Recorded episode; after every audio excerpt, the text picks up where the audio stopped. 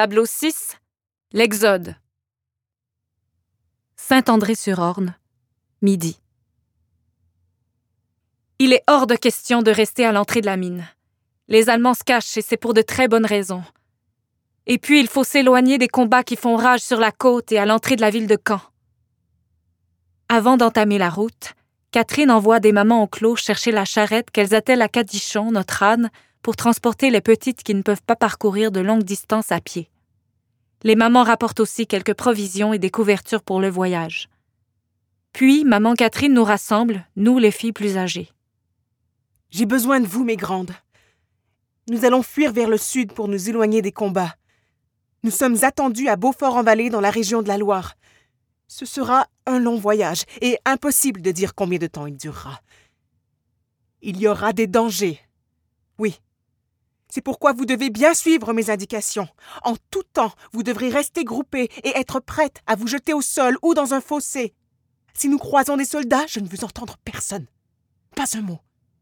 La nuit, nous aurons des tours de guet. Vous êtes les plus vieilles. Je compte sur votre maturité. Vous êtes capables d'offrir votre support aux plus jeunes. Protégez les petites. Protégez leur regard d'enfant.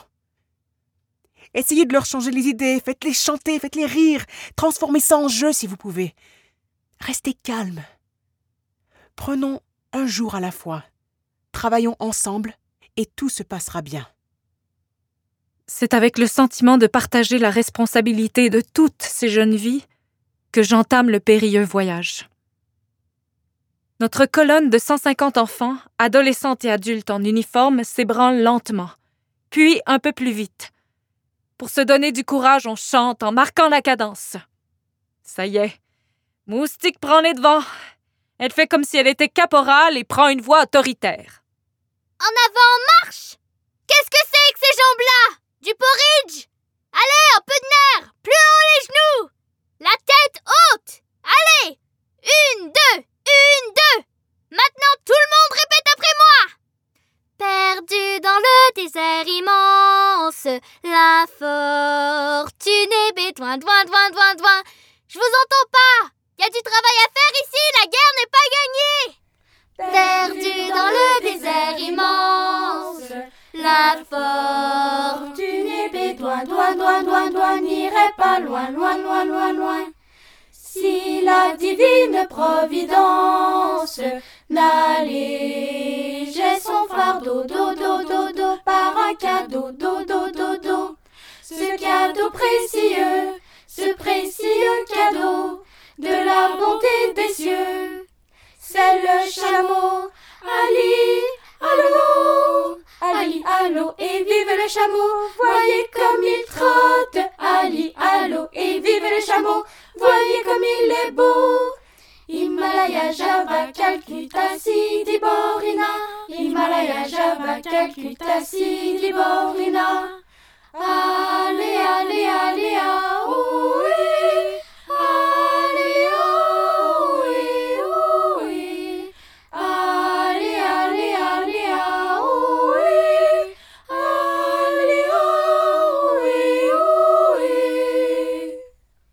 Sur le chemin, nous croisons des centaines de personnes venues de Caen et des villages alentours. Ils profitent d'une trompeuse accalmie pour fuir les décombres de la ville et les combats qui peuvent recommencer d'un moment à l'autre. Quel spectacle incroyable!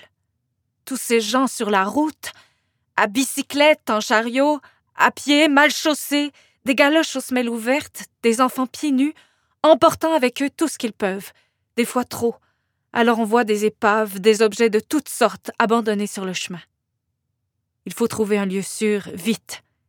Mais où serons-nous en sécurité? On croise des regards vides, tristes, inquiets. Le plus étrange, c'est le silence. Les gens avancent, muets, guettant le ciel, tendant l'oreille au moindre son, jetant un regard furtif derrière eux. En croisant la charrette remplie d'enfants suivie de notre groupe de jeunes filles en rang avec leurs robes à carreaux rouges et verts qui chantent, les autres voyageurs sont surpris. Y a de quoi? Les curieux nous demandent D'où venez-vous comme ça? Où allez-vous? Certains blagues, Eh ben, j'ai jamais connu une aussi grande famille que la vôtre En guettant la foule, je vois passer un visage familier. Ma tante Mon oncle Il s'arrête. Nous nous embrassons. Je les presse de questions, inquiète. Que vous est-il arrivé? Pourquoi avez-vous quitté le village Euro Il y avait des bombes qui tombaient chez vous aussi? Non, pas des bombes, mais on est allé voir à la fenêtre ce qui se passait dans la plaine. On a vu des véhicules sur la route, et tout à coup, une balle est venue percuter le mur à côté de nous. On se l'est pas fait dire deux fois, on est parti. Et Lasson Avez-vous des nouvelles? Ma mère, mes frères? Sont-ils partis eux aussi? Sont-ils encore là-bas? Non, aucune nouvelle. Et où allez-vous maintenant? Dans un camp de la Croix-Rouge à Mayenne. On pourra y être en sécurité pendant que les Alliés nettoient le pays. Veux-tu venir avec nous? Après un mois de bombardements incessants, que d'incertitudes. Mon village existe-t-il toujours? Un convoi de la défense passive qui s'occupe de ramasser les blessés et les morts nous dépasse. Leur voiture est recouverte d'un vieux drap. Mon cœur se serre. Maman, mes frères, ma sœur, où sont-ils? Maman toute seule avec eux. Vous savez, mon petit frère Paul, je lui interdisais de manger les cerises, sinon il les mangeait toutes et on ne pouvait pas faire de clafoutis. Alors lui, il grignotait tout autour de la queue et du noyau pour qu'on pense que c'étaient les oiseaux. Paul, mon petit Paul. J'aimerais tellement les retrouver, tous. Leur dire à quel point je les aime. Les serrer dans mes bras.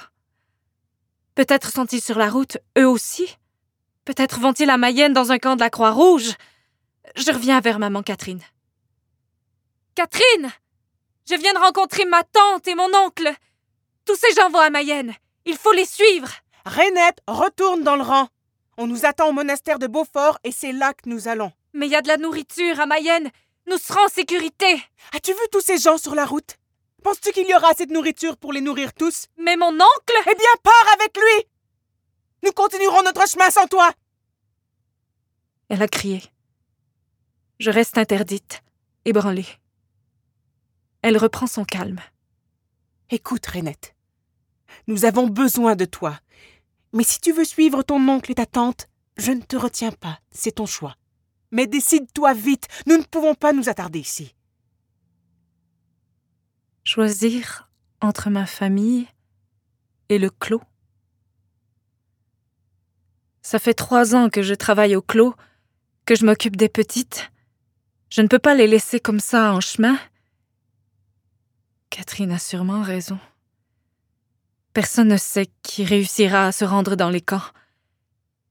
Sur la route, j'ai vu des gens pleurer les disparus, emprisonnés dans un cauchemar.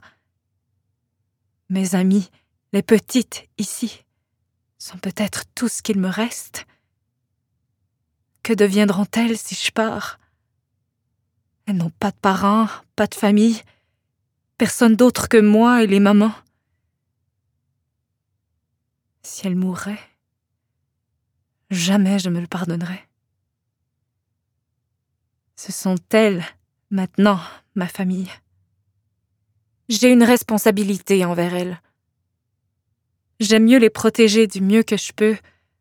Mourir, peut-être. Mais aller jusqu'au bout avec elles. Vous avez besoin de moi. Je vous suis.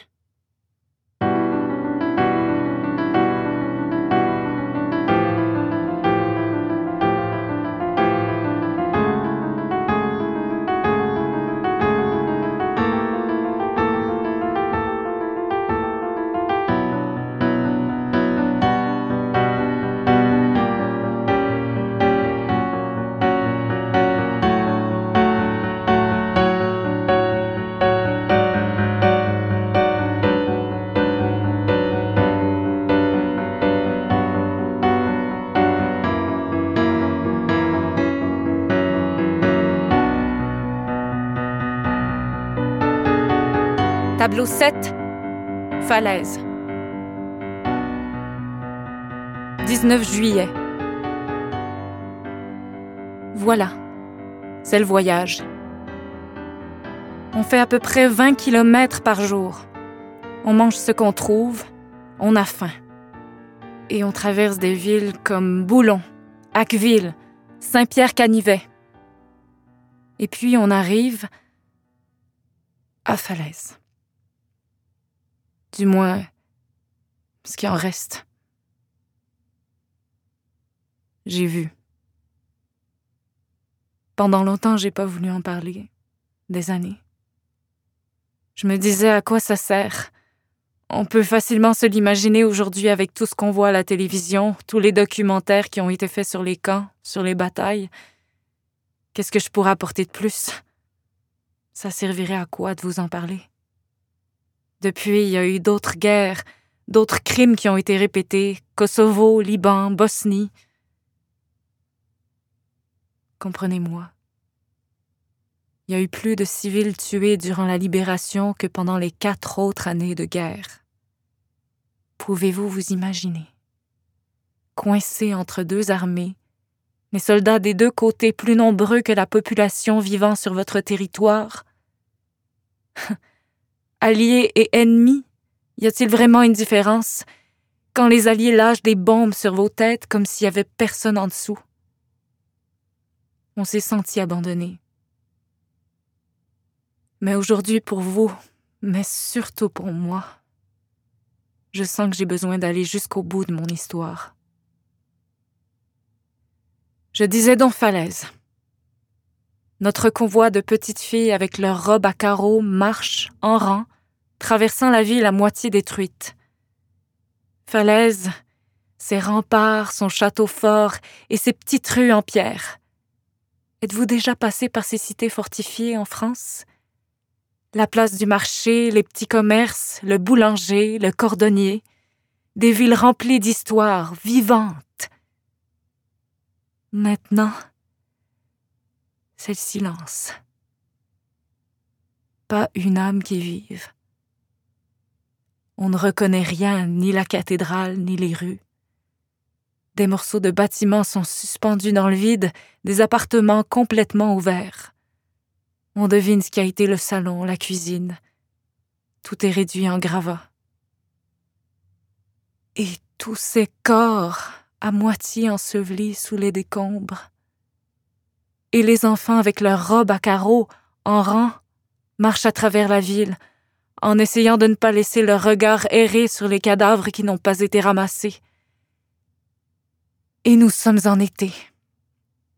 La chaleur répand l'odeur de la mort partout. C'est horrible. Des hommes, des femmes, des enfants. Des jeunes, des vieux, soldats et civils, tous ensemble, tous réunis dans le même tableau macabre. Et pourquoi? Je ne me l'explique même pas encore aujourd'hui. Il n'y a pas plus absurde qu'une guerre. Quand vous voyez ça, et que vous n'avez aucune nouvelle de vos proches depuis maintenant un mois, aucune garantie qu'ils soient toujours en vie, comment faites-vous pour continuer d'espérer? A-t-on vraiment le choix? Il faut avancer, il y a les enfants, il faut les protéger, et il y a l'espoir qu'il y aura une fin à tout ça, qu'on pourra trouver la paix quelque part au milieu de cette violence.